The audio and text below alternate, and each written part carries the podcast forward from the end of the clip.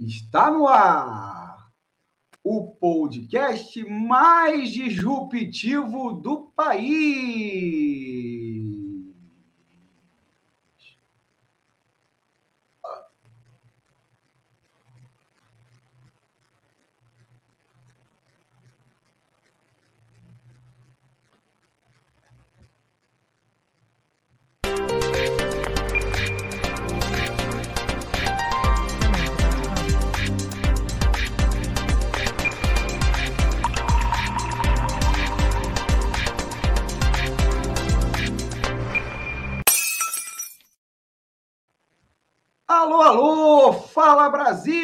Fala Maranhão, Pará, Mato Grosso do Sul, Paraná, Rio de Janeiro! Fala Niterói, Miguel Pereira, Satubinha, Breu Branco, Anauritândia, Guaratuba e Itaboraí! Que fala em todos os rincões desse país, que não é de Deus nem do diabo, é da gente! sem rodeios e nem floreios. Se você quer ouvir obviedades, opiniões rasas e sem conteúdo, não recomendo esse podcast. Agora, se você quer mais que informação, se você quer opinião embasada em dados, análise crítica de fato e comprometimento com a sua inteligência, veio ao lugar certo e pode ouvir a gente sem medo. Disrupções é mais que um podcast, é uma necessidade dos dias atuais. Dias conturbados, turbulentos, nebulosos e enigmáticos. E é por isso que estamos aqui para entender essa distopia que se tornou o Brasil e, quem sabe, ajudar a transformá-lo. E, como de costume, em todos os nossos episódios, Vou chamar aqui essa figura emblemática da análise crítica política, o analista político número um desse país, Tony Dias. Fala, Tony. Tá mutado, meu amigo. Bom dia, pessoas. Tudo bem? Bom dia, Tony Dias. Começando mais um episódio aí do Disrupções. Tivemos aí um pequeno problema técnico né, no início da transmissão, em, em colocar a vinheta, né, mas depois fluiu, Tony Dias. Tony, é, antes de passar a palavra para você, Tony Dias, né, nós vamos fazer aquele nosso início de sempre, né, aquele nosso editorial de sempre que nós chamamos carinhosamente, assim, apelidamos, fizemos um trocadilho com o meu nome, né? Que é o. Não! Palavras ao Léo, Tony Dias. Palavras ao Léo, que é o nosso editorial, como nós começamos sempre, né? O nosso, é, é, o nosso programa. E, Tony Dias, o Palavras ao Léo de hoje né, é, tem como título, né, tem como tema Pecado Capital. Né? O, quem conhece um pouquinho de música né, sabe que Pecado Capital é o título de uma música do grande Paulinho da Viola, que já foi até tema de, de novela, começa aqui falando que o dinheiro na mão é vendaval, né? E, então, né, na realidade, obviamente, nós vamos falar, nós pegamos o título dessa música emprestada, Tony Dias, né? mas isso para falar do quê, né, meus amigos e minhas amigas? Bom, é, é, é, e nosso último programa, né, neste mesmo editorial, né, programa que a gente não fez na semana passada por, por motivos aí de agenda nossa, né, é, nós tínhamos feito uma avaliação sobre a chamada Carta às brasileiras e aos brasileiros em defesa do Estado Democrático de Direito. Naquele momento, afirmamos que, apesar de ser um movimento que vem emparidando o Bolsonaro, e isso foi óbvio em seus intentos golpistas, que não poderíamos esquecer que a democracia e o Estado de Direito, a qual defendem certas entidades e personalidades né, que assinaram a carta, não é a mesma democracia a qual defende, defende anseia o povo. É, pois bem, a carta foi lida na semana passada, no dia 11, na Faculdade de Direito da USP, né? um evento que teve repercussão nacional e internacional. Porém, uma semana depois dessa carta, ou seja, essa, né, nessa semana que está terminando hoje, sábado, também houve uma manifestação de parte de outros empresários, representantes do empresariado nacional.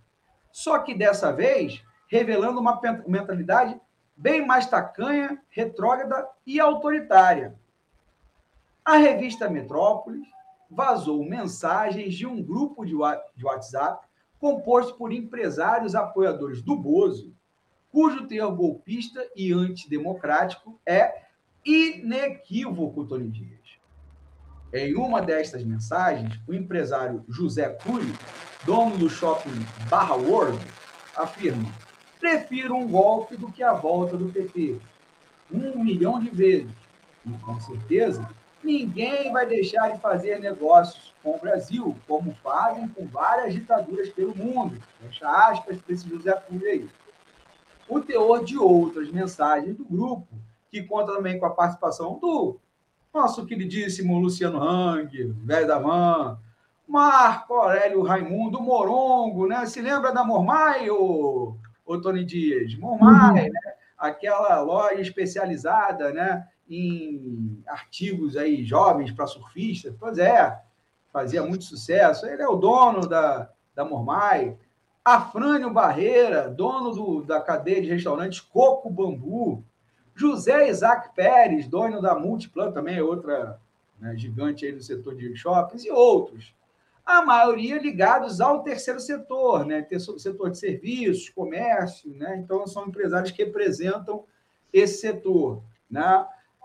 É, é, depois, depois a gente até pode debater a importância desses, desses empresários. Né? É, para muitos, são empresários de segunda linha dentro do empresariado brasileiro. Essas posturas contrastantes revelam, antes de mais nada, que para o capital, democracia só é válida até quando não afeta os seus interesses. Mesmo os empresários que assinaram a tal carta em defesa do Estado de Direito o fazem de forma pragmática, nunca como um valor inegociável. Hoje, Bolsonaro ameaça os negócios de uma parte desse empresariado, que teme o descontrole econômico, mais descontrole econômico, né? As sanções internacionais em caso de golpe, que são possíveis, e uma possível reação popular há mais quatro anos do caos, né? Desse caos aí que se transformou o país nessa gestão totalmente desastrada é, do Bozo. Se isso não fosse, estariam hashtag, né? Fechados com Bolsonaro. Aliás, já estiveram com ele em 2018, né, Tony Dias? É sempre bom né, a, a gente orientar isso, ou perceber isso.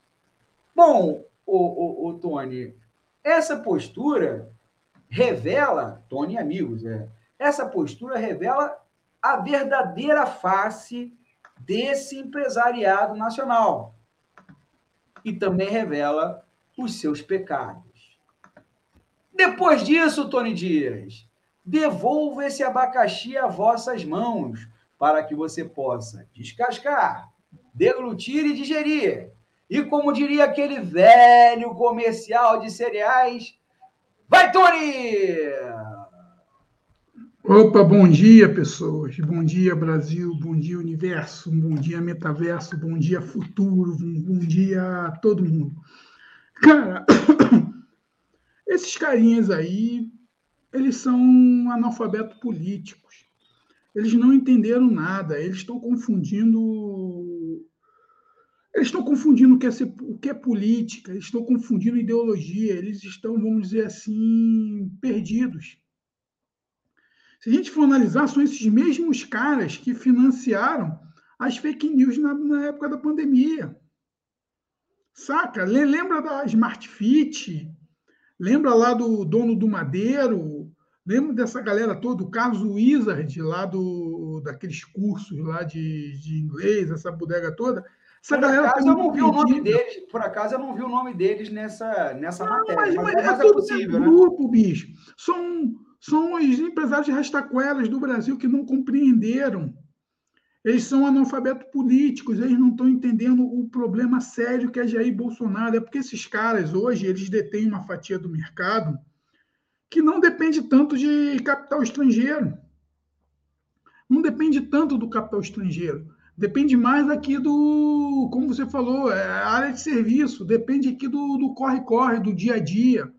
Não é um setor terciário, não é um setor primário, tipo de commodities, que você tem lá a galera do agronegócio. Pode ver que você quase não vê ninguém do agronegócio. A, participando dessas patifarias todas. Você não vê as grandes empresas, você não vê uma, uma Ambev, você não vê uma BR Food, você não vê grandes companhias bilionárias participando desse complozinho. É um complozinho de, de caras que começaram a, a, a, se interessar por política, só que entraram numa onda errada. Eles não, se você for perguntar qualquer um ali sobre teoria política, qualquer um é, como funciona o Estado, eles não conseguem compreender. Eles apoiam Bolsonaro porque Bolsonaro trouxe muito benefício para eles, bicho. Você vê a carteira verde e amarela, você vê algumas reduções de impostos, você vê aí o próprio Luciano Hang aí arrumando treta com a Shopee, o Mercado Livre, os caras que se dizem liberais, querendo reserva de mercado. Tá entendendo? São caras muito, são caras analfabetos políticos, sim. Eles têm muita força de, é, vamos dizer assim, de manipulação, porque eles têm os seus empregados. Tá entendendo? Então, é, é uma elite rastaquera. Eu não gosto nem de usar esse nome elite, porque elite são pessoas, vamos dizer assim, nobres, pessoas, vamos dizer assim, selecionadas, pessoas com alto poder de calibre. Esses caras não. Eles enriqueceram, têm dinheiro e promove essa patifaria toda. Vai ver os empregados desses caras se eles estão satisfeitos. Vai ver o modelo de negócio desses caras. É tudo baseado em exploração, bicho. É tudo baseado em, em mentiras, em, em loucuras, em, em, exploração. Esse é o, o empresariado brasileiro. É esse empresariado que quer manter a teta. É esse empresariado que banca lá o Brasil Paralelo. É esse empresariado que banca lá, o que bancou o Lavo de Carvalho. É esse empresariado que fez aquela loucura toda daqueles, daquelas fake news na eleição de 2018. Tá entendendo? É um grupo, sim, que prefere o Estado a seu favor, porque uma ditadura é o quê, bicho?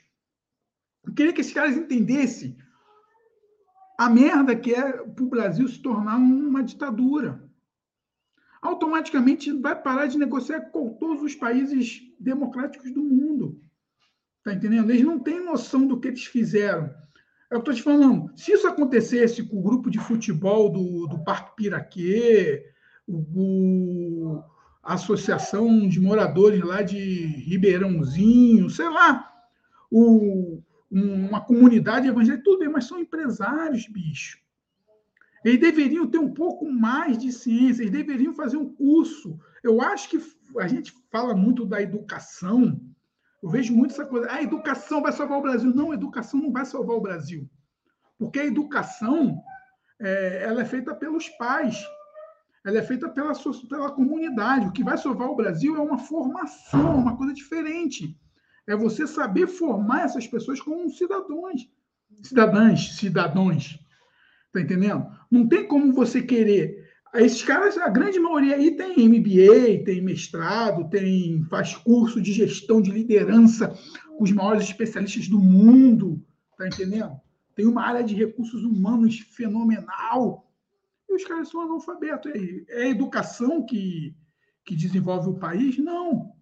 Então, o que eu vejo desses caras, o que eu vejo desses caras é justamente isso, bicho. É uma ignorância é uma soberba e uma ganância. Eles estão colados ali no saco do Bolsonaro, é porque estão ganhando muito dinheiro.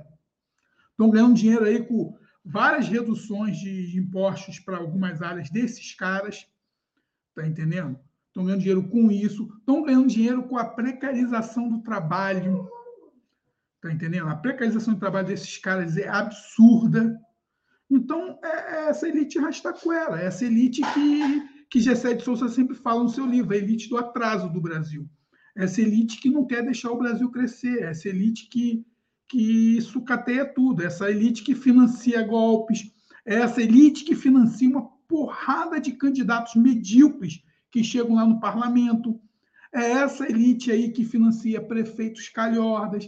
É essa elite aí que está se favorecendo do orçamento secreto.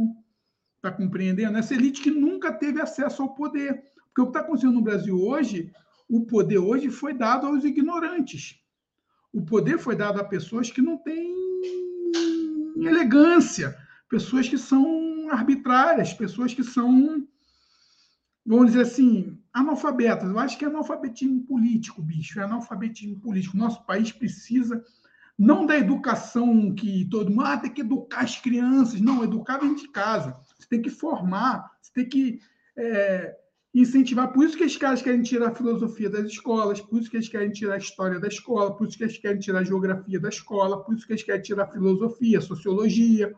Eles não querem que as pessoas pensem, eles querem que as pessoas reproduzam. Então, eles querem é, educar, educar, educar, educar, educar. Não é educar, você tem que formar, tem que formar o senso crítico.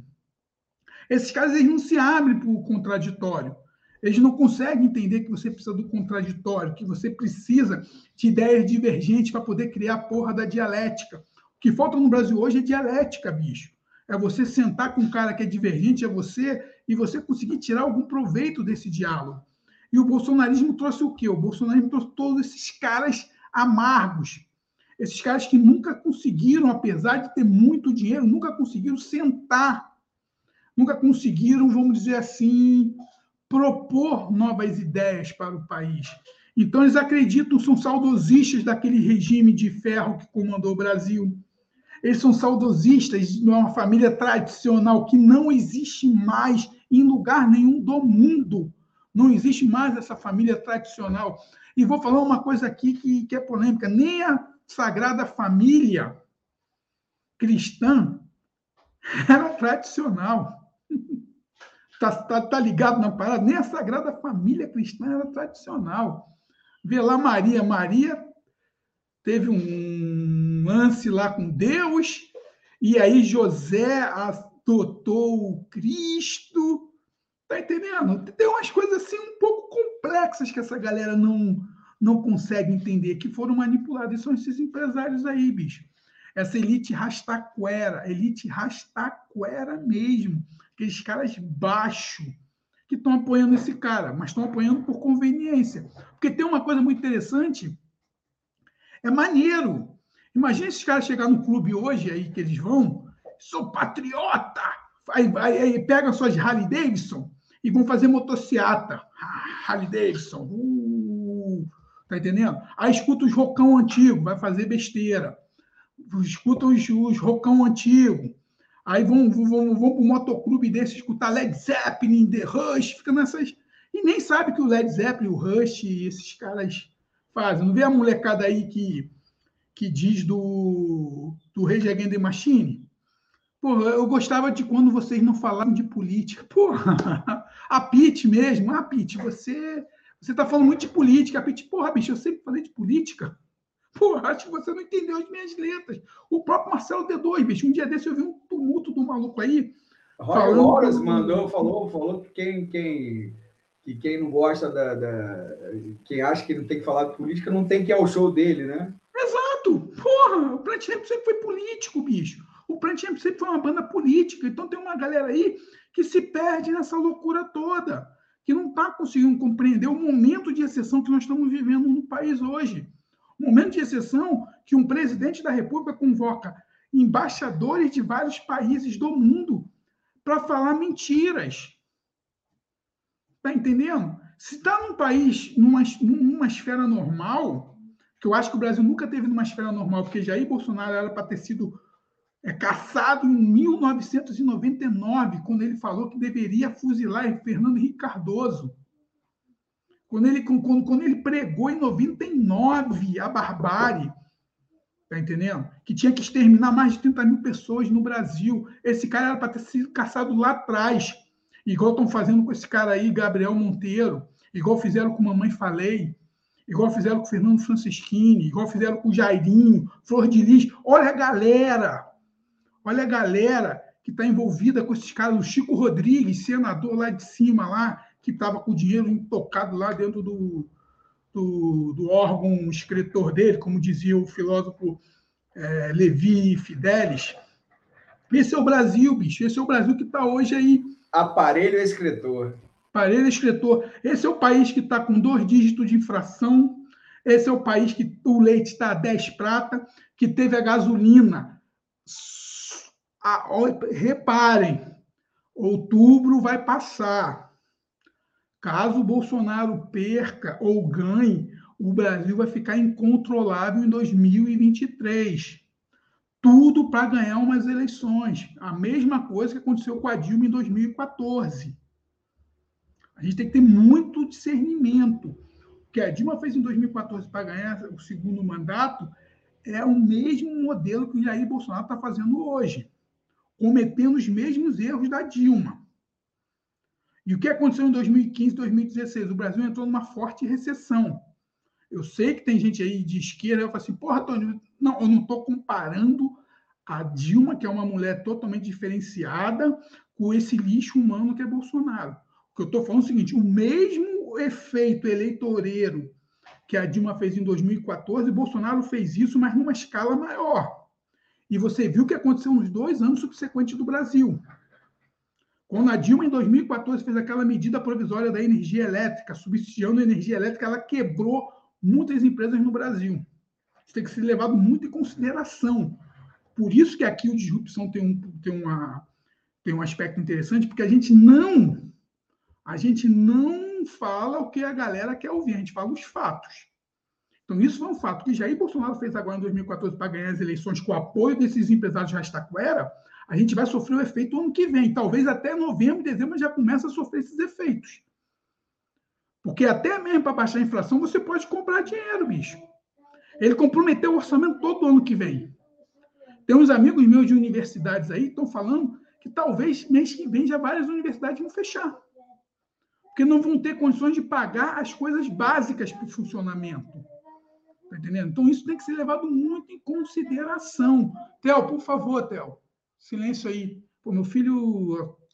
Meu filho é fogo. A semana inteira ele acorda cedo. No sábado, que ele pode dormir até mais tarde, ele, ele acorda cedo. Mas é isso que eu estou te dizendo. A gente tem que ter muito cuidado. O Brasil está num momento delicado, os rastaquelas estão apoiando, esses rastaquelas aí apoiaram, querem dar um golpe sim, porque para eles é interessante um golpe de Estado, porque com um golpe de Estado eles vão ser governo. Então a gente está nesse pecado capital aí bem tortuoso, Léo. É, o, o, Tony, o que me chama a atenção é, são, são realmente empresários, assim, digamos, de uma segunda linha uh, do empresariado nacional, mas tem dinheiro, né?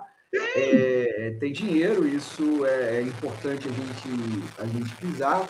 Tem influência, ganhar uma, ganhar uma influência né, com o governo Bolsonaro, assim, eles não estão apoiando, eles cresceram, esse pessoal cresceu mesmo, mas o crescimento dele se dá. Exemplo, eu não ouvia falar em coco, eu particularmente, né? Eu também não sou um cara que, que saio assim, né, com tanta frequência assim para esse, esses restaurantes mais caros, né?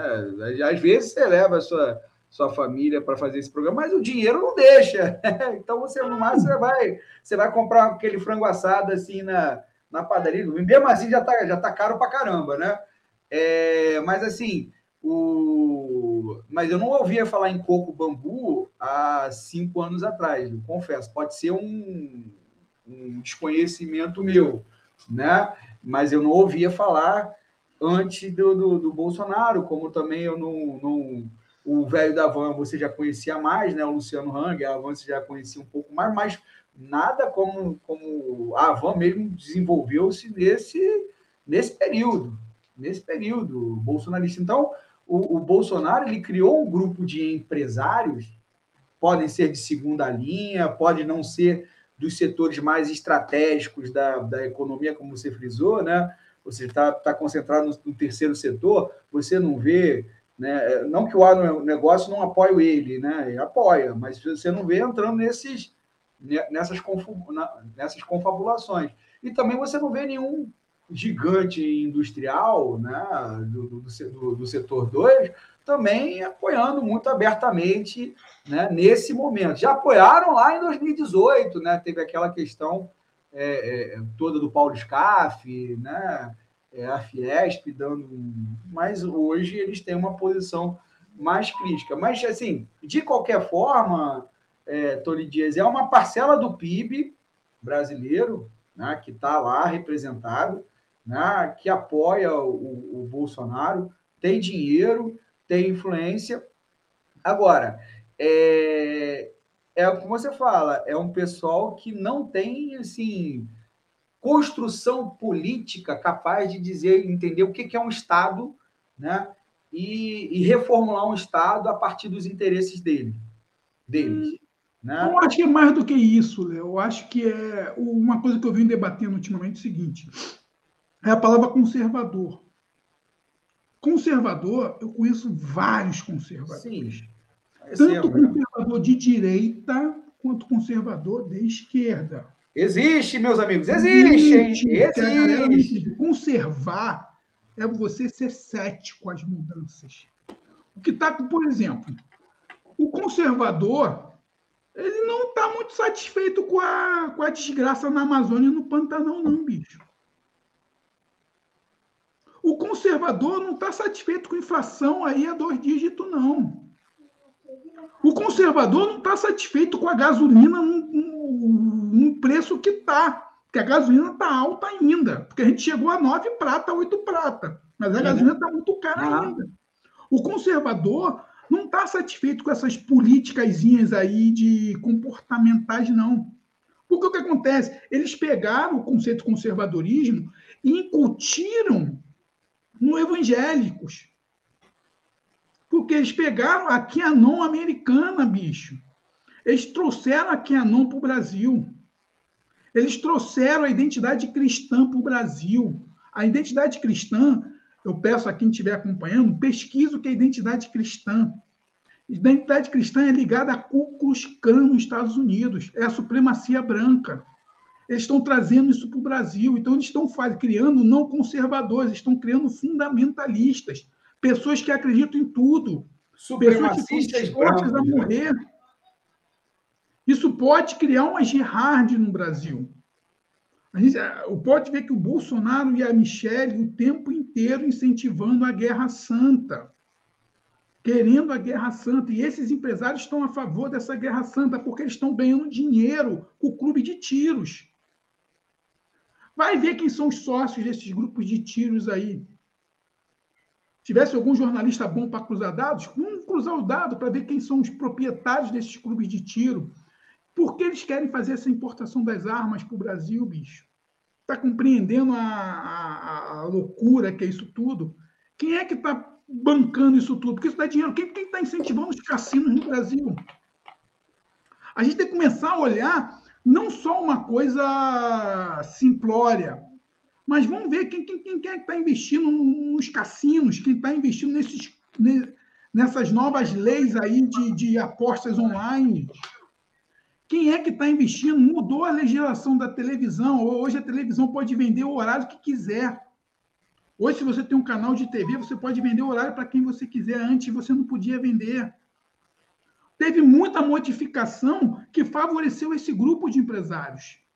Favoreceu sim, bicho. Muitas sim. legislações que favoreceram esse grupo, por isso que eles estão ali ferrenho. São analfabetos políticos? São, porque o olho deles é o dinheiro. O Luciano Hang está tá financiando um lobby aí para poder taxar os sites internacionais, para chegar a um, um valor que a empresa dele possa competir e ganhar desses caras. Ele quer ter um monopólio das compras online no Brasil. Não é a favor do livre mercado? É, é são essas questões que, que, que, que, confundem a cabeça desses caras que, se, que estão fundamentalizados. Eles não são conservadores, bicho. Não é conservador. Eu conheci, eu conheço, eu tenho um amigo meu de esquerda conservadorzão. É porque eles criaram essa porra de conservador, esquerda, progressista, mais nada. O conservador é uma pessoa cética. É uma pessoa que tem dificuldade à mudança. Ele pode até mudar, mas você tem que convencer ele que aquilo é bom. O conservador não entra em guerra ideológica. Então, isso tem que ser muito levado em consideração. Eu acho que é por isso que esse ano o debate com, com o aborto tem que ser mesmo enfatizado. O debate sobre a nova política de antidrogas no Brasil tem que ser feito. O debate, a intolerância religiosa tem que ser feito mesmo. Essa é a época do ano que a gente tem que debater esses assuntos. E botar para debaixo de um tapete só para poder agradar os evangélicos. Bicho, os evangélicos não são a supremacia do Brasil. Desculpa, não é supremacia, não são, não é a grande realidade do Brasil. Tem muita confusão nisso aí. A gente precisa enxergar um outro Brasil. Não é esse Brasil que esses empresários rastaquera querem. Não é esse Brasil que os militares estão querendo. Não é esse Brasil que os militares estão querendo. Falta, como dizia o grande filósofo Raul Seixas, falta cultura para cuspir na estrutura. Enquanto a gente não tiver cultura, enquanto a gente não tiver conhecimento, discernimento, esqueça educação. Educação não muda um país. O que muda é formação. É formação estratégica. Não adianta, todo mundo fala em educação, educação, educação, educação. E esses empresários rastaquara são educados. E por que eles pensam em ruptura institucional? É porque eles querem dinheiro das armas, eles querem dinheiro dos cassinos, eles querem dinheiro dos clubes de tiro, eles querem dinheiro de toda essa bodega que vai botar o nosso país se tornar um par internacional. Isso aí, Tony Dias. Então, esse aí foi o nosso editorial, Palavras ao Léo, e a, e a discussão em torno desse tema, né? É, justamente revelando um pouco o, o, o, caráter dessa, dessa classe dominante no Brasil, né? Desse, uma parte dela, pelo menos, né? que é a parte que está com o Bolsonaro mais, mais aberta, mas que reflete o que, o que sente muitas vezes esse, esse empresariado e, e enfim, né? E o, a, não, não nos iludemos por, por um, por, pela carta, né? De defesa dos direitos do Estado de defesa do Estado Democrático de Direito, né? assinada por algumas entidades empresariais, esse, esse pessoal vai movido por, pelos seus interesses. Né? E eles estão identificando, ou pelo menos parte né, da, da elite brasileira está identificando que, os, que o Bolsonaro não mais convém aos interesses deles. Né? E acho que isso que é, que é a leitura mais, mais correta que a gente deve fazer. Mas, Tony Dias, saindo dessa seara aí, dessa discussão, né, nós vamos agora entrar no segundo vamos dizer, um segundo quadro, um segundo bloco né, é, do nosso programa, que é esse que a gente instituiu essa, esse ano para falar justamente sobre o momento político brasileiro, e o momento político brasileiro é inequivocamente um momento de discussão eleitoral. E a, e a partir de, desse mês de agosto, mais do que nunca, né, né Tony Dias? E aí nós instituímos o quadro, ó, Eleições do cacete, Tony Dias! E só para relembrar por que, que existe eleições do cacete, meu amigo Tony Dias, é porque eleições do cacete realmente foi um, um episódio né, da vida política no Brasil, né, em 1840, eleições aí, né, para uh, uh, o legislativo daquela época, já era o segundo reinado, e que o que teve nessas eleições é, obviamente houve violência, houve manipulação, houve fraude, que é algo que é, é, pode ocorrer, acontecer esse ano, né?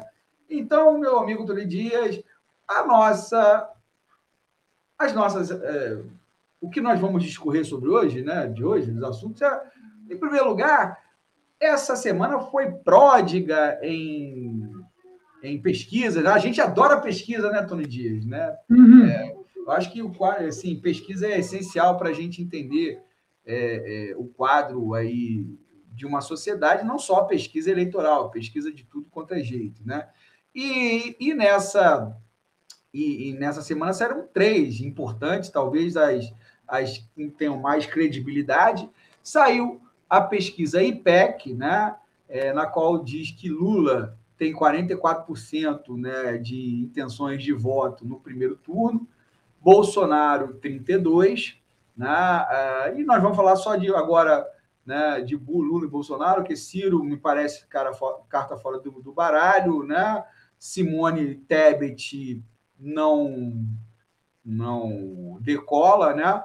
Ah, enfim, e outros candidatos assim com, com, muito menos expressão. Então, a IPEC dá essa distância 44 a 32 para Lula, uma distância de 12 pontos, já foi maior, né? É, mas, é, é, por outro lado, o Bolsonaro também não consegue né, é, é, avançar tanto como poderia avançar. Né? Você teve a pesquisa da Datafolha, né, que coloca Lula com 47 e Bolsonaro com 32, Ciro com 7 e Tebet com 2. E você tem ó, a pesquisa Genial Quest, que bota aí Lula 45, Bolsonaro 33, Ciro 3%, né? É, é... Tony, é... depois a gente vai colocar os outros assuntos, mas acho que é importante a gente né, debater. Não, vou, vou falar todos, né, Tony, para. Não, vamos direto, porque está tudo interligado. Pois é. Ah, teve também né, o discurso do Alexandre de, de Moraes né, no TSE, onde ele, mais uma vez, né, reafirmou a importância das urnas, né, foi um discurso bem contundente ali e com vários recados ao, ao Bozo, né, isso sem dúvida, né, houve até uma, aquelas fotos aí do, o Carluxo sentado, né? todo mundo aplaudindo o Xandão, o Carluxo sentado também, né? o Bolsonaro com aquela cara de, de tacho e, e o Lula ali né? É, sendo o centro das atenções. Tem a questão do Rio de Janeiro, Tony Dias. Rio de Janeiro é um cenário político bem complicado, né? É, tem um empate técnico entre o Freixo e o, e o Cláudio Castro, mas o Cláudio Castro na dianteira uh, por um lado, por outro lado, você tem né, no Senado uma briga, o, o Romário com 20 pontos né, percentuais de vantagem sobre o Alessandro Molon, que está tecnicamente empatado com Cabo da Ciolo, e logo abaixo dele, Daniel Silveira, Tony Dias. Então, sim, o Rio de Janeiro, o que acontece com o Rio de Janeiro é porque um dos estados mais é, é, politicamente mais importante no Brasil, economicamente mais importante no Brasil, né? Está é, nessa condição política, né, de forças políticas é, muito assim obscuras que estão na frente, né, né, Tony Dias? Isso é uma merece reflexão, né? Teve também aquela questão do que viralizou na internet daquele né, é, é, cidadão que foi fazer uma uma gravação com celular na frente do Bozo, ele parece que é ligado ao MBL, né? É, e, e, tudo mais. E, e aí o Bozo, né, assim, ficou furioso com ele, porque ele fez alguma né, ilação, né? Chamou ele de tchutchuca do Centrão, né? Essa que é a questão, né? E o Bozo partiu para uma cena patética. Eu sou professor, Dona Dias. Os meus alunos fazem isso em sala de aula, né? Quando, quando querem tomar. Vai ser uma cena patética para o presidente da República, ele lá tentando né, pegar o, o celular do, do maluco lá. É, e aí virou e viralizou esse tchutchuca do Centrão, né? E assim, muito mais coisas que podem ter acontecido, Tony Dias, e que, que passou despercebido pela minha ótica, mas pode ter entrado na sua órbita, né, Tony? E aí, Cara. pesquisas, né? O que aconteceu? Discurso Xandão, Rio de Janeiro, e a tchutchuca do Centrão? Cara, tchutchuca do Centrão mostra o desgoverno que é esse governo. Porque vamos parar para analisar de um ponto muito sério. Imagina o, o furo do, do GSI. Como o GSI errou de uma maneira dessa? Um presidente, um cara que sofreu um atentado em 2018 Doido para sofrer outro. Atentado. Ele sofreu um atentado em 2018. Como o GSI deixa isso acontecer? Olha a falha grave. E não é a primeira vez que isso acontece. Você pode ver nas próprias motocicletas o que o Bolsonaro faz. Ele é um irresponsável, ele não tem zelo pelo cargo.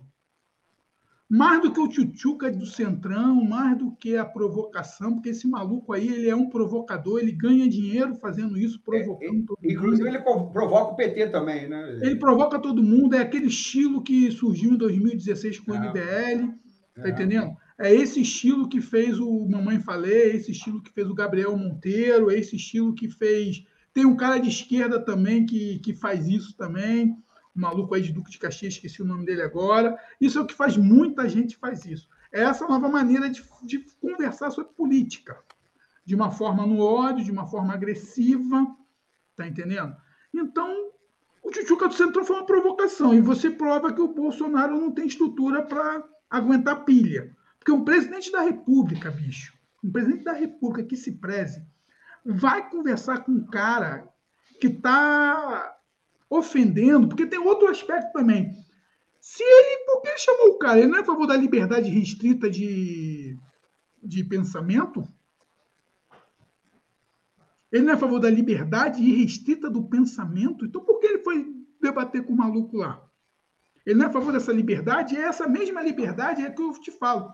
O cara tem que ser processado, o Tchutchuca do Centrão cara que falou isso tem que ser processado, porque ele ofendeu a honra de um presidente. Independente que seja Bolsonaro, que seja Lula, que seja Dilma, que seja Temer, independente de ter sido comigo, com você, Zé Leonardo. O que o cara fez é um crime.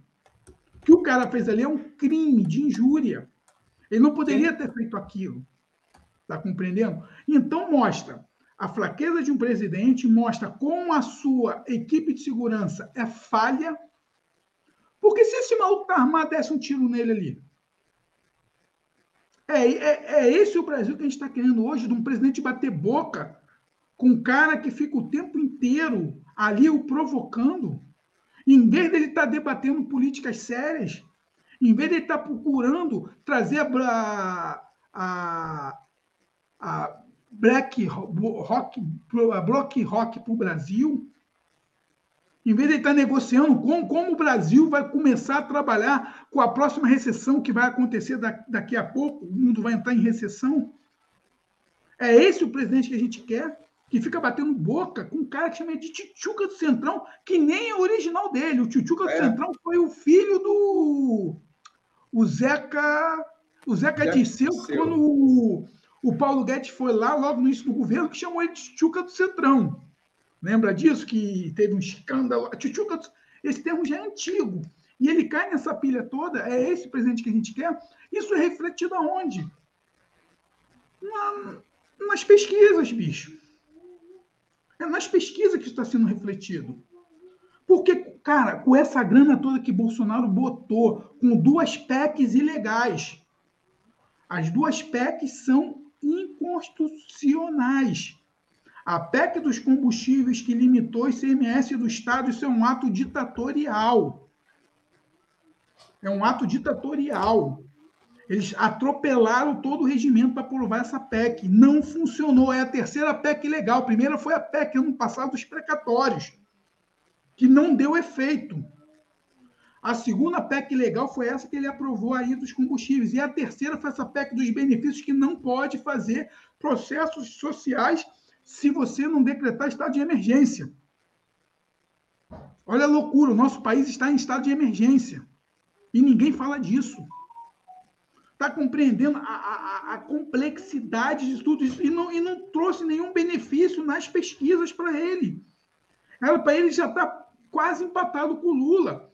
Tem, tem um recorte na Quest que foi muito interessante. A Quest fez a pergunta, a seguinte pergunta: essa medida das PECs dos benefícios ela é eleitoreira, 63% da população diz que essa PEC foi eleitoreira.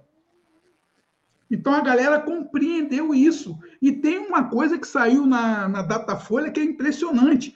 O público, acho que a primeira vez que a gente falou de pesquisa, acho que foi em fevereiro ou março, a gente mostrava que Bolsonaro ganhava na classe A, de 5 de mais de 10 salários mínimos, com 50 a 20. O Lula está empatando quase com ele, empate técnico, nessa faixa.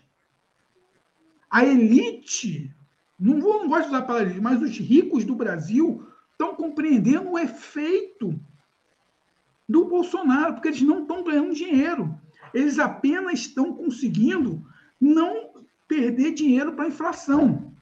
Porque com a taxa de juros a 14%, com a inflação a dois dígitos, protege quem tem grana. Então, eles estão conseguindo proteger o seu patrimônio. Não está sendo corroído. Mas eles estão vendo a gravidade que o Bolsonaro está tendo. Isso é reflexo do que aconteceu lá com o Xandão. Quando o Xandão faz aquele discurso e fica quase dois minutos sendo aplaudido, e aí tem um plano, cara, que não sei se você viu esse plano, que o corte que fizeram, do, da galera aplaudindo o Xandão, aí vem a câmera da CNN fechando, Bolsonaro com cara de bunda. Perfeitamente. Tipo, e agora? O que, eu vou fazer? Tá, tá, tá compreendendo a gravidade de, desse cara no cenário do Brasil hoje? reflexo disso tudo, esse reflexo todo que a gente está vivenciando. A gente não depois, fala. Depois teve, depois teve, depois teve o discurso do, do Arthur Lira, né, o, o, o Tony, dizendo confiar na. Não, não depois do TSE, mas no outro dia, né? No, no, numa entrevista uhum. do Lira, ele dizendo que o discurso contra as urnas do Bolsonaro é ruim, né? Tentando se afastar é, disso bicho. também. Tá entendendo? O Bolsonaro, cara, o Bolsonaro é esquizofrênico, só pode ser. E ele está deixando o Brasil esquizofrênico. Sabe por quê? Porque a gente não fala mais de desenvolvimento. Há quatro anos atrás, há quatro anos atrás, falando por mim, há quatro anos atrás eu estava discutindo algoritmo. Como a gente vai fazer o algoritmo para fazer não sei o quê. E hoje a gente está discutindo sexo dos anjos, bicho. O Brasil regrediu. As maiores mentes do Brasil que pensavam em tecnologia pararam de pensar. Está todo mundo preocupado. Por quê? Porque o Brasil não se desenvolve. O Brasil estagnou. Estagnou porque está beirando a, a, a barbárie. Tu vê o movimento da Michelle Bolsonaro, bicho. Essa mulher tem que ser presa. Intolerância religiosa. E, e, aí, e aí eu fico bolado com esse marqueteiro. Ela está traindo. A... Não, bicho, ela não está traindo a mulher evangélica, não. Ao mesmo tempo que ela trai aquela mulher evangélica, ela está afastando aquela mulher de classe média, aquela mulher que não tem religião, ou então aquela mulher que tem várias religiões. Fala assim, pô, peraí, essa mulher aí, porra, falando de demônio, de guerra santa. Eu nunca vi isso, bicho. Eu já vi campanhas de, de um falar mal do outro, de papá, de baixo nível, mas eu nunca vi uma guerra santa. O que o bolsonarismo está fazendo é uma guerra santa. Ele, ele, Nós vamos ele... explorar isso no Caverna Digital, Tony, calma. Vamos sim, mas, mas, é o caos. Porque isso tudo reflete nas pesquisas. Bicho, Bolsonaro, eu, falo, eu já sempre falei isso aqui. Bolsonaro era para ser o maior presidente de todos os tempos do Brasil.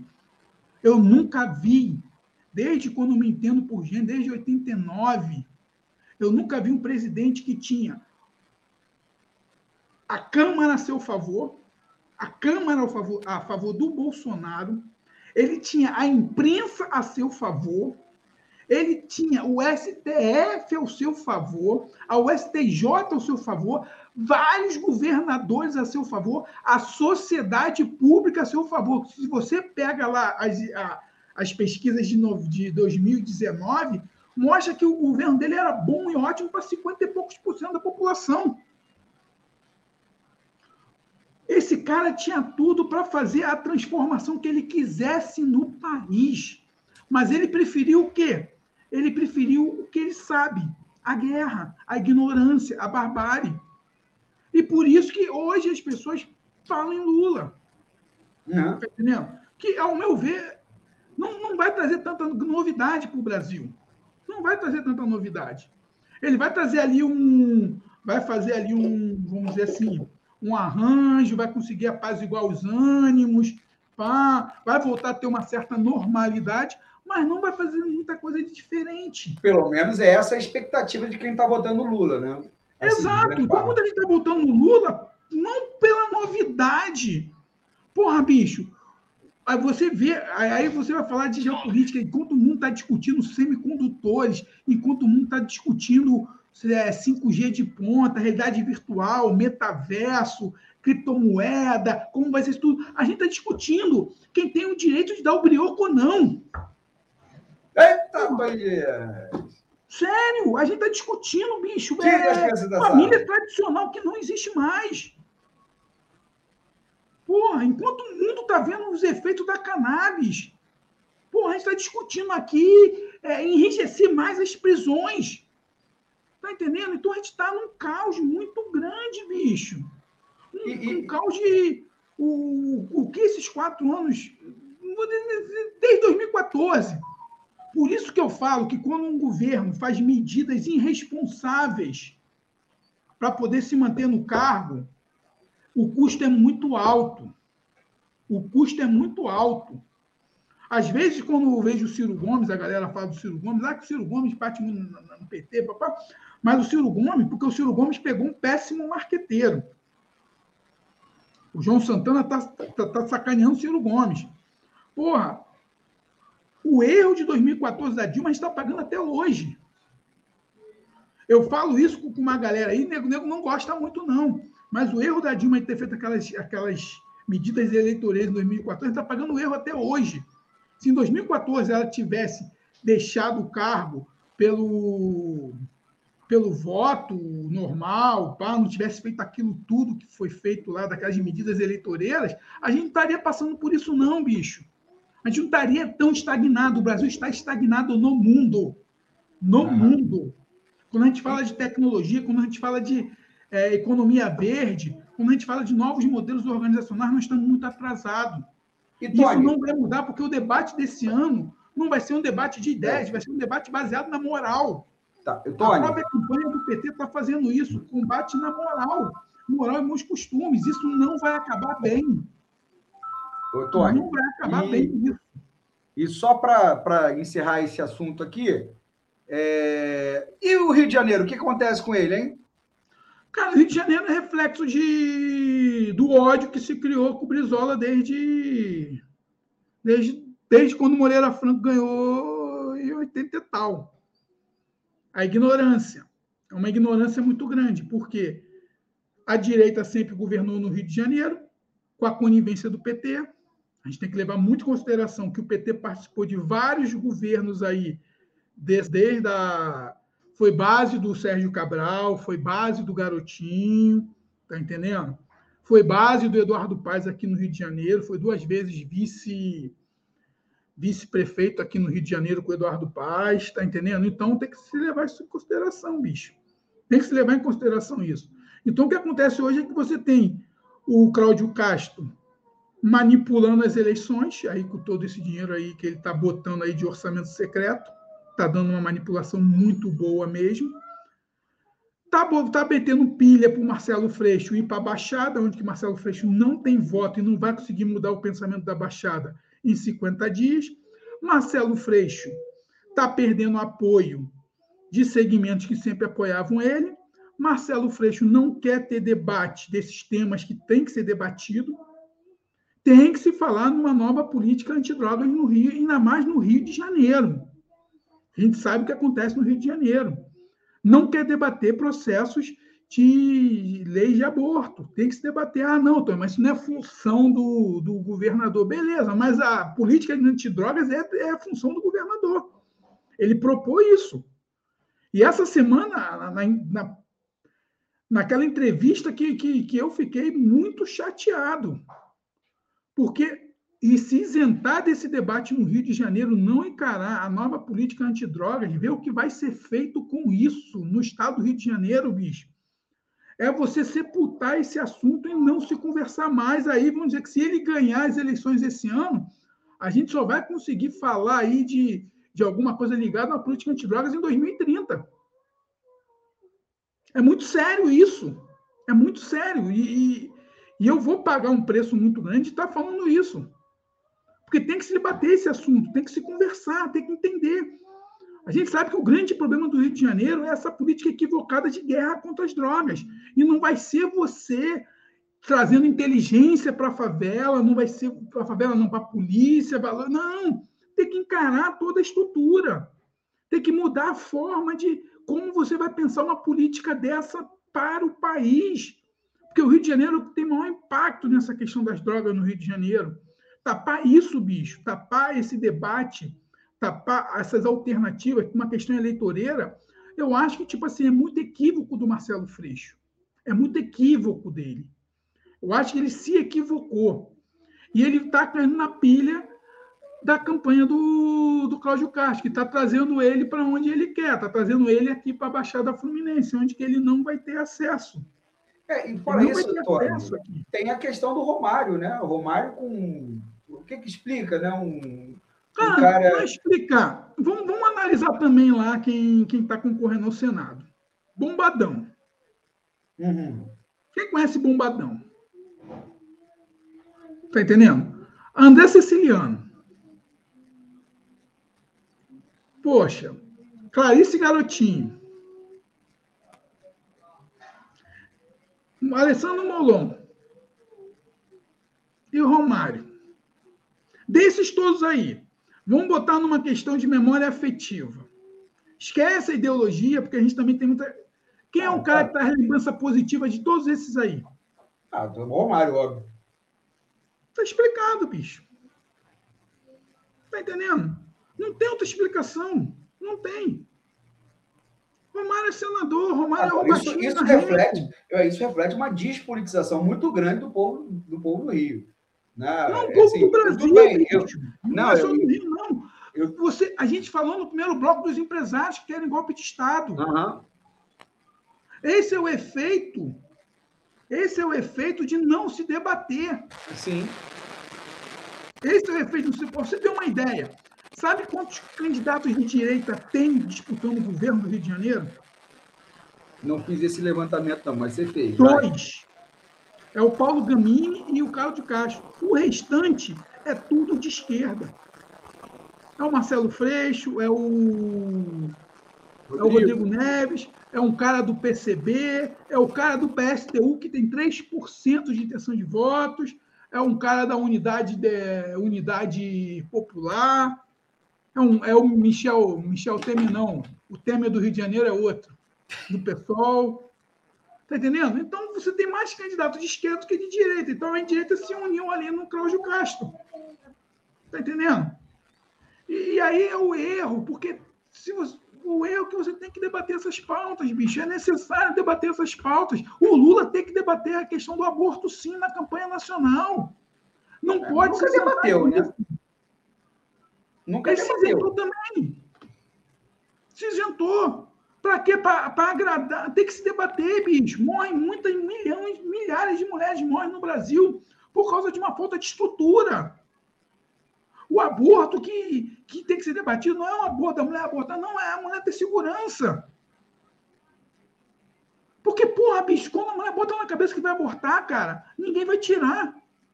E aí você vai fazer o quê? Vai prender essa mulher? Vai lotar o sistema carcerário para dar dinheiro para esses rastaquelas aí que apoiam o Bolsonaro? Então é preciso. Eu acho que o Brasil não está preparado para o século XXI. Eu acho que o Brasil perdeu tempo, gastou energia. Olavo de Carvalho fez um desserviço ao Brasil. Os políticos brasileiros covardes que não querem assumir posições polêmicas porque estão de olho em voto, estão mais de olho na questão de se manter em cargos eletivos do que realmente decidir os problemas reais do Brasil. Eleição, se você for pegar as eleições nos Estados Unidos, e aí como o Brasil gosta muito de fazer comparação, tu pode ver que muitos desses problemas sociais são realizados em plebiscitos. A eleição americana demora muito, não é porque você tem lá, ah, não, é porque você tem lá os condados, cada condado, cada prefeitura, sei lá, cada estado decide as suas leis. Em Oregon, liberou todas as drogas em Oregon, lá no estado americano. Até cogumelo o cara pode tomar, até se ele quiser tomar heroína, ele pode tomar no estado. Tá entendendo? Outros estados é, revogaram leis consideradas a, a questão de proibição de, de drogas. Então, a, essas pautas comportamentais, quem decide é a cidade, quem decide é o condado, é o, é o Estado. Aqui no Brasil, não. Aqui no Brasil, o legislador, ele que decide essa bodega toda, então ele vai na conveniência dele. Se criou essa onda fundamentalista no Brasil, então ninguém quer ir contra os fundamentalistas. Não, não vamos nos fundamentalistas, não, que não vai ter voto. Claro, e você não debate, nisso vai preto para a cadeia, porque o preto está lá com o seu baseado, ele é preso. O branquinho, riquinho da Zona Sul é pego com o seu baseado, não vai para a cadeia. O máximo que ele faz lá é assinar um termo de, de não sei o que lá e está liberado, e segue vida normal. A mulher bonitinha, bonitinha da Zona Sul com dinheiro, faz o aborto dela legal. Aqui a preta que mora na favela, a branca que mora na favela, a índia que mora na favela, não tem dinheiro, tá lascada. Tá entendendo? Tá lascada, vai, vai, vai para uma clínica de açougueiro, vai abortar, vai se futricar, vai morrer por causa de um discurso fundamentalista. Um pai gay não pode adotar uma criança que está lá no abrigo. O casal gay não pode adotar uma criança no abrigo com medo. Enquanto isso, um deputado cristão, um vereador cristão, mata um moleque à base de porrada, o outro vereador aí faz, faz essas maluquices todas que fez aí, foi Está entendendo? As ambiguidades, a falta de não ter um debate claro e maduro no Brasil. É, Tony, mas. Eleito, porque o Bolsonaro levou esse debate. Aí é. está um erro. O Bolsonaro levou esse debate e soube fazer esse debate. Como o campo progressista não quer debater para não perder voto, Bolsonaro levou as eleições e fez aquela catarse lá no Congresso Nacional, Agora, levando Tony, o mundo lá para dentro. Tony, vamos, vamos avançar aí no programa aí, falta aí pouquinho aí para a gente estourar o, o, o, horário aqui, né? E, Tony Dias, né? A, a questão agora, Tony Dias, é que nós vamos entrar no novo, no outro, né? No outro bloco nosso do, do, do nosso programa, que também foi um bloco que a gente né, instituiu esse ano. Você gosta da vinhetinha, Tony Dias?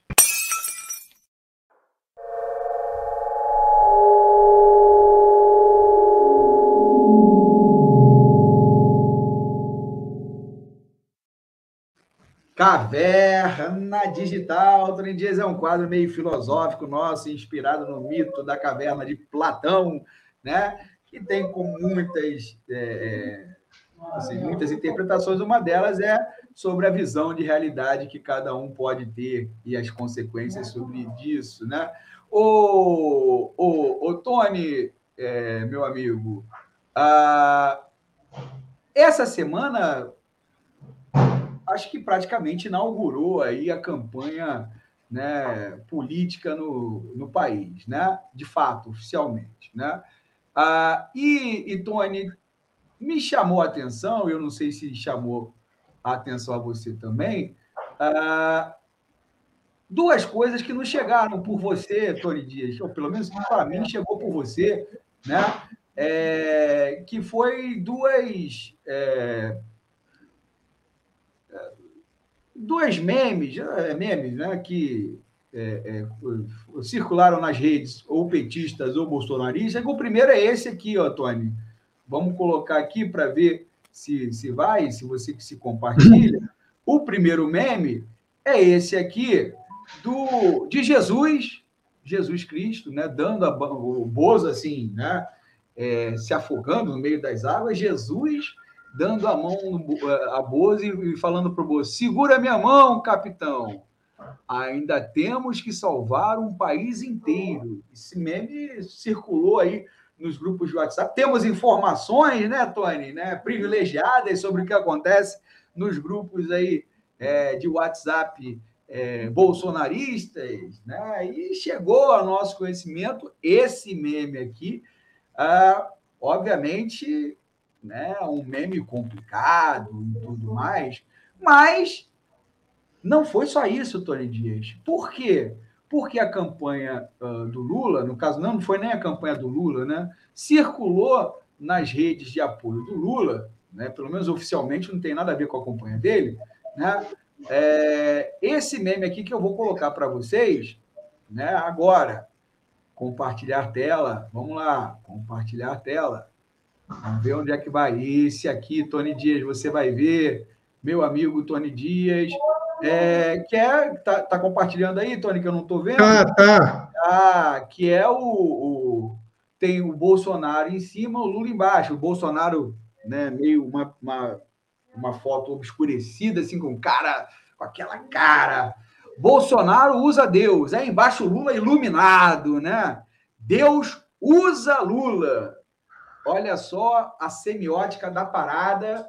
Ah, e então Tony Dias, depois disso, a minha pergunta é: Papai do céu está vendo tudo isso, Tony Dias? E o que, que Papai do céu deve estar tá, deve tá pensando disso aí?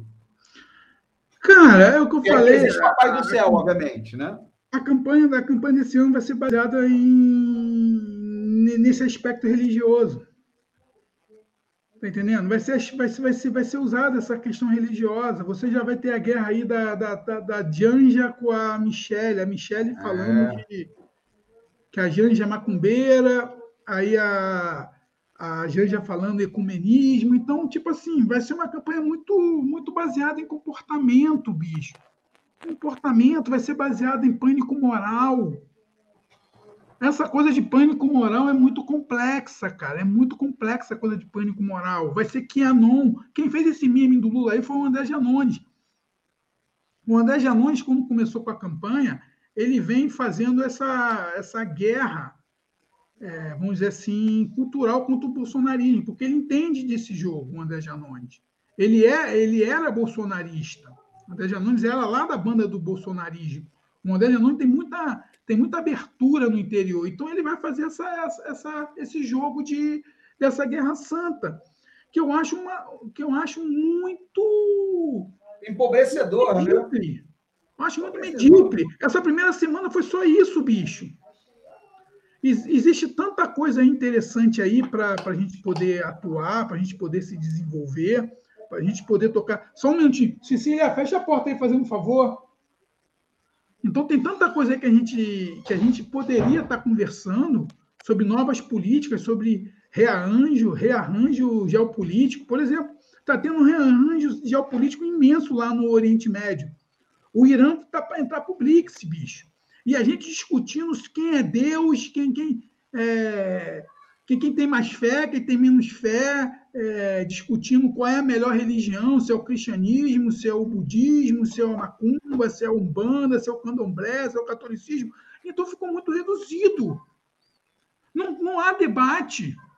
Não vai ter debate. Tu imagina, tu imagina como vai ser a, o debate entre os dois. Deus está a seu favor. Não, você é o capeta. Não, você é o cramunhão. Não, é, Jesus falou comigo em oração. Porra! Bicho, o leite está quase 10 pau. Pô, a gasolina tá cara pra cacete, bicho. A gasolina só tá caindo por causa das eleições. Mas a gasolina tá muito cara. O custo de vida tá muito caro. Dólar 5 prata, bicho. O dólar já chegou ao pico de 5,46.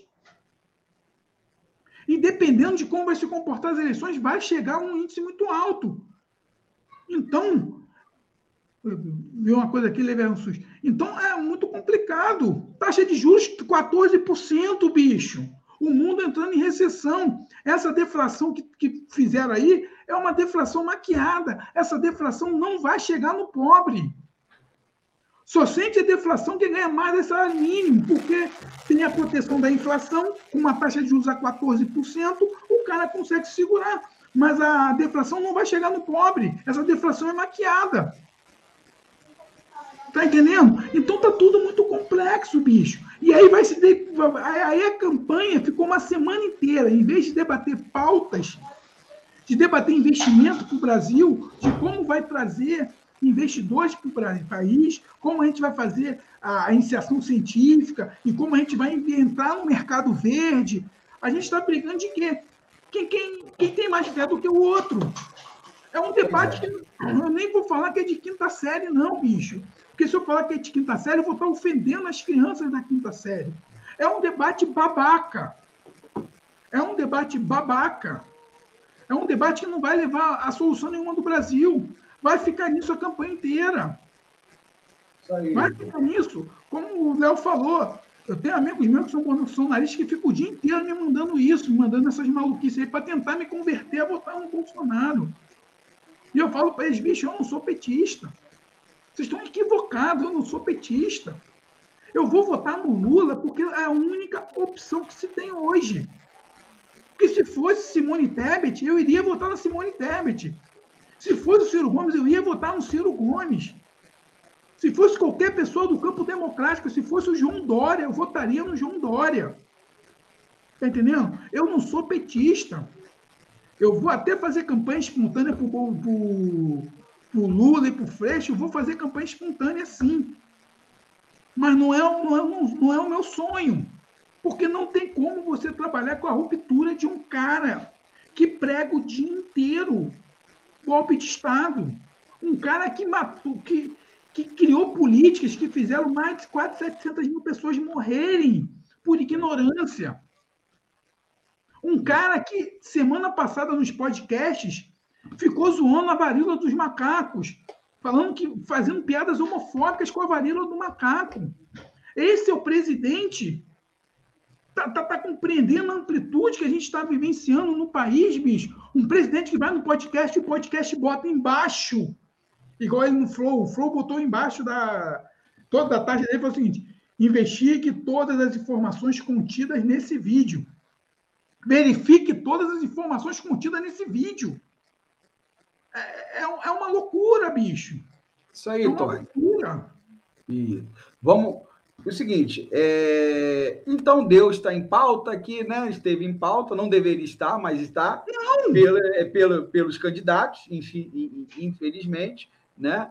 É... Tem um lance, rapidinho, só para concluir, o, o Lula está fazendo até uma parada interessante nessa brincadeira. Não, o Lula é mais tá inteligente. Se isentar. É. Uhum. O Lula está tentando se afastar dessa, dessa guerra santa, porque essa guerra santa, bicho, não, essa guerra santa vai levar uma jihad. Essa guerra santa no Brasil vai levar um apartheid. Por quê? Porque quando, toda vez que você envolve religião, dá merda. Veja o que acontece no Oriente Médio. Veja, lembra da época do IRA. Lá na, na Irlanda do Norte, na década de 70. Está entendendo? Veja o que aconteceu no Tibete há pouco tempo atrás. O que acontece no Afeganistão. A época das cruzadas, bicho. O iluminismo. Toda vez que a religião se mete em política da merda. E a gente, tá, a gente sabe que isso não funciona. Por isso que você tem que defender o Estado laico. A fé não vai dizer que, que um é melhor do que o outro. Flor de Lis, Jairinho, Gabriel Monteiro, Fernando Francischini, Chico Rodrigues. Tá entendendo? São tudo homens de fé. Isso aí. Vamos lá, Tony. É, Tony, estamos indo agora para o final do programa, né? E como sempre, Tony Dias, a gente é, termina com o nosso quadro clássico, né? Que já, já se chamou Pobre de Direita, mas houve uma reivindicação de Tony Dias para que não associássemos a, a, o pobre a essas manifestações, e estava correto. E nós rebatizamos o quadro de Cidadão de bem. Olha a vietinha do cidadão de bem aqui, ó. Cidadão de bem, com a camisa da seleção, né? Arminha, fuzil pendurado, laranja, bandeira do Brasil, toda a caracterização do nosso cidadão de bem está ali, nessa vinhetinha, né, Tony Dias?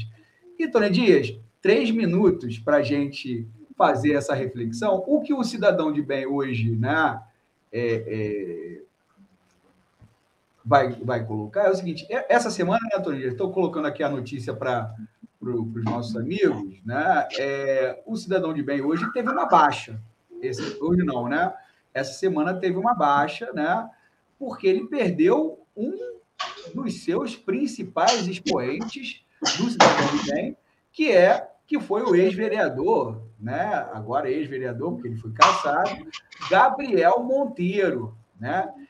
que, entre outras coisas, foi acusado aí, acosado por denúncias de assédio e estupro.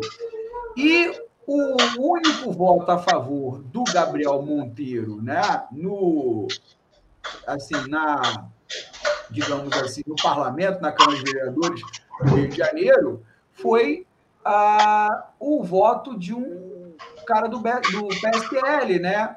O, o Gilson é, como é que é o nome do cara? Né? É, deixa eu achar aqui. Luiz Carlos Chagas de Souza Júnior, conhecido como Chagas Bola. Não é no, eu já falo PSL, não. É União Brasil. Ele é sargento da Polícia Militar, casado, pai de três filhos, e segundo ele, cristão, cidadão de bem, né? E apoiador de quem? que aparece aí né, com, é, com ele apoiando. Obviamente, ele é amigo do senador Flávio Bolsonaro e de Fabrício Queiroz. Olha o Queiroz aí. Cadê o Queiroz, Tony Dias? Ele apareceu aí de novo. O cidadão de bem chorou a cassação do Gabriel Monteiro, Tony Dias. Como é que o cidadão de bem né, repercutiu essa questão? É, dois minutinhos aí, hein, Tony? Léo, é a falta da. É a falta de, como dizia Raul Seixas, bicho, falta cultura para cuspir na estrutura. O que esse cara fez aí, o Gabriel Monteiro, porra, é. É triste porque, tipo assim, ele é um preto. É um cara que veio de baixo, um cara pobre. Ele não entendeu o que é política. É, é que eu estou te falando, a, a influência, essa influência de Olavo de Carvalho, a influência da, das ideias do MBL, essa forma de espetacularização da política, leva o cara a cometer esse erro, bicho. Tá, tá entendendo? Não é educação, não. Porque esse cara, mal ou bem, ele foi educado. Tanto que ele, ele passou no concurso público, bicho. Ele é concursado. É concursado, nível médio, mas é concursado. Foi educado. E aí? O erro é a formação, bicho. Se esse cara tivesse um pouco mais de formação, talvez ele não. Eu, eu assisti, eu estou falando isso porque eu assisti todo o, a sessão. Assisti toda a sessão. Teve uma menina, Tainá de Paula, que ela fez um discurso muito interessante. Eu acho que foi o discurso mais interessante. Ela é vereadora do PT do Rio de Janeiro, Tainá de Paula. E ela falou uma coisa muito interessante. É triste a gente estar tá fazendo isso, porque o cara se deslumbrou, bicho. É esse fundamentalismo que, que, que, colo, que foi colocado no, no, Brasil hoje, essa coisa de misturar cidadão de bem com político, que cidadão de bem é um cara que prega família. Que família? Que família é essa? Que família é essa? Tá, tá, tá, entendendo? Qual é a família que o Gabriel Monteiro zelava? Qual é a família que ele zelava? Era um cara bom vivant, ele poderia ser um bom vivant, ele poderia ter várias mulheres, não tá nem aí, bicho. Mas só que a loucura toda, e, e ele foi caçado nem tanto pelos esses crimes que ele cometeu. Ele foi caçado pela perseguição que ele fazia aos outros vereadores. Ele perseguia vários vereadores para poder pegar furo desses vereadores. Esse que foi o ápice. Por isso que eu assisti a campanha toda. Ah, Essas coisas do é estupro, essa, é, esse lado, vamos dizer assim, de, de manipulação de vídeo, pá, essa questão toda, isso é muito secundário. O crime grave foi que ele fazia perseguição. Ele perseguia, ele fazia investigação paralela contra vários vereadores para poder pegar furos dele e automaticamente botar nas mídias sociais.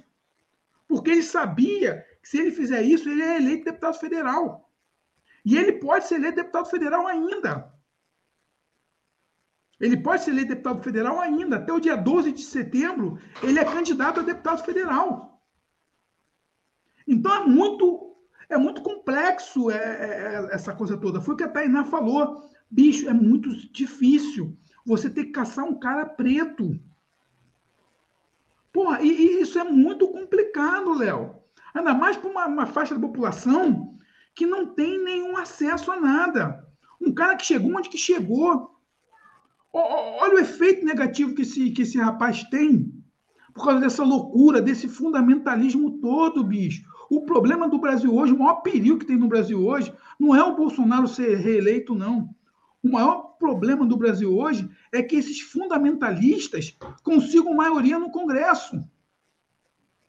Porque se esses caras conseguirem a proporção de 30% de cadeiras no Congresso Nacional, o PT não vai governar.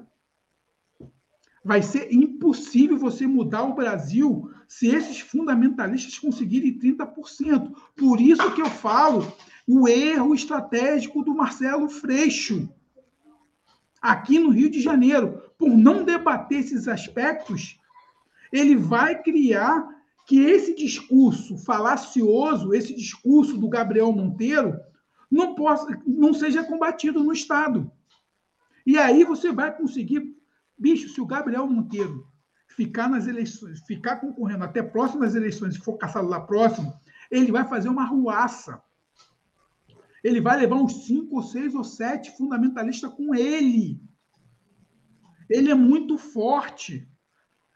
O apoio que esse cara tem é um apoio dessas pessoas que perderam a noção do que é política por causa dessa guerra santa. Como você vê esse tal de Gilson Bola aí, Gilson Bala, sei lá, falar que ele é cristão, virou um carinho você falar que é cristão, bicho. Você não ouvia falar isso há muito tempo atrás. Eu estou falando de eleição de 2016, ninguém se declarava evangélico nem nada. Hoje você qualquer um fala que é cristão. Aliás, eu posso falar que eu sou cristão porque eu fui batizado, então eu sou cristão. Opa, sou é. cristão. Isso aí. É, é muito complexo, bicho. É, Léo, só para terminar, nós estamos num momento delicado da civilização brasileira. É um momento. A gente só vai mesmo começar a enxergar a desgraça que foi o governo Bolsonaro a partir do momento que ele deixar o governo. Uhum.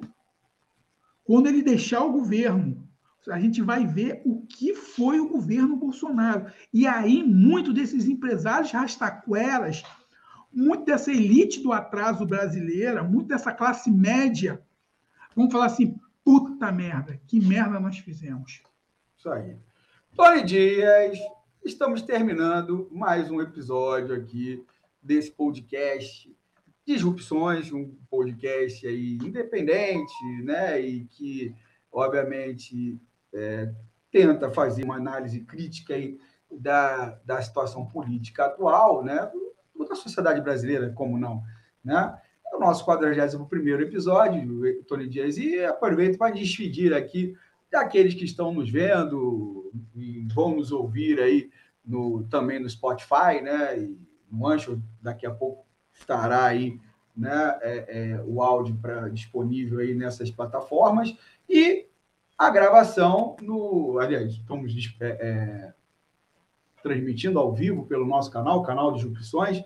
Então, aqueles que quiserem é, é, tá lá, né, a transmissão, vai estar tá, a gravação da disponível, e convido a todos aí para, obviamente, prestigiar, debater com a gente, interagir, né, é, nesse, nos nossos canais, no nosso canal, né, no canal de Disrupções, e, é, obviamente, nas nossas plataformas onde nós estamos. Né? Estamos no Insta, estamos no Facebook, né?